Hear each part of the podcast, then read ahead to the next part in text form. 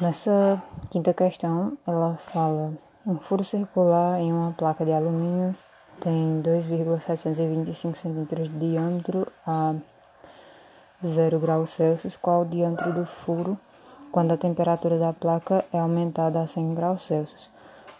Ou seja, de cara a gente já vê que é, quando fala no final, a temperatura da placa é aumentada para 100 graus Celsius. Estava perguntando qual o diâmetro do furo quando essa temperatura aumenta. Ou seja, quando a temperatura aumenta, vai haver uma dilatação do material. Então a gente vai utilizar a forma de dilatação, é, onde a variação de dilatação é igual a, a o comprimento, o, o tamanho inicial do objeto, vezes o ângulo, vezes, aliás, o ângulo não, o coeficiente linear vezes a variação de temperatura. Aí a variação de, de a variação de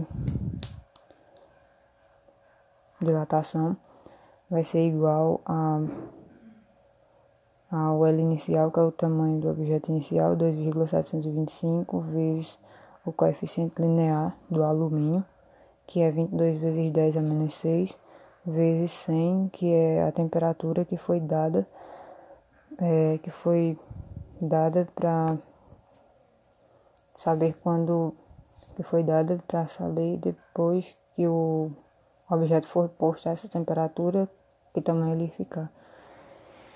Variação de dilatação vai ficar multiplica tudo que vai dar 5,995 vezes 10 a menos 6 é, C elevado a menos 1, que é a unidade de a unidade em Newton para dilatação. Aí a gente coloca na fórmula de variação de dilatação, que é, a, é o tamanho final do objeto menos o tamanho inicial. Aí vai ter.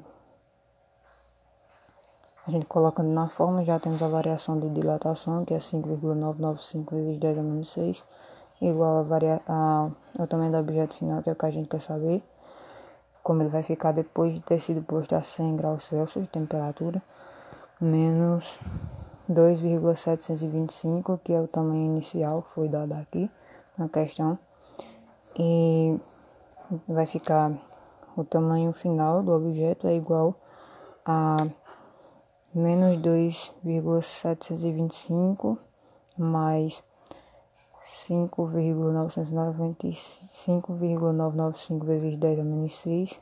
O tamanho final do objeto vai ser 3,27 centímetros.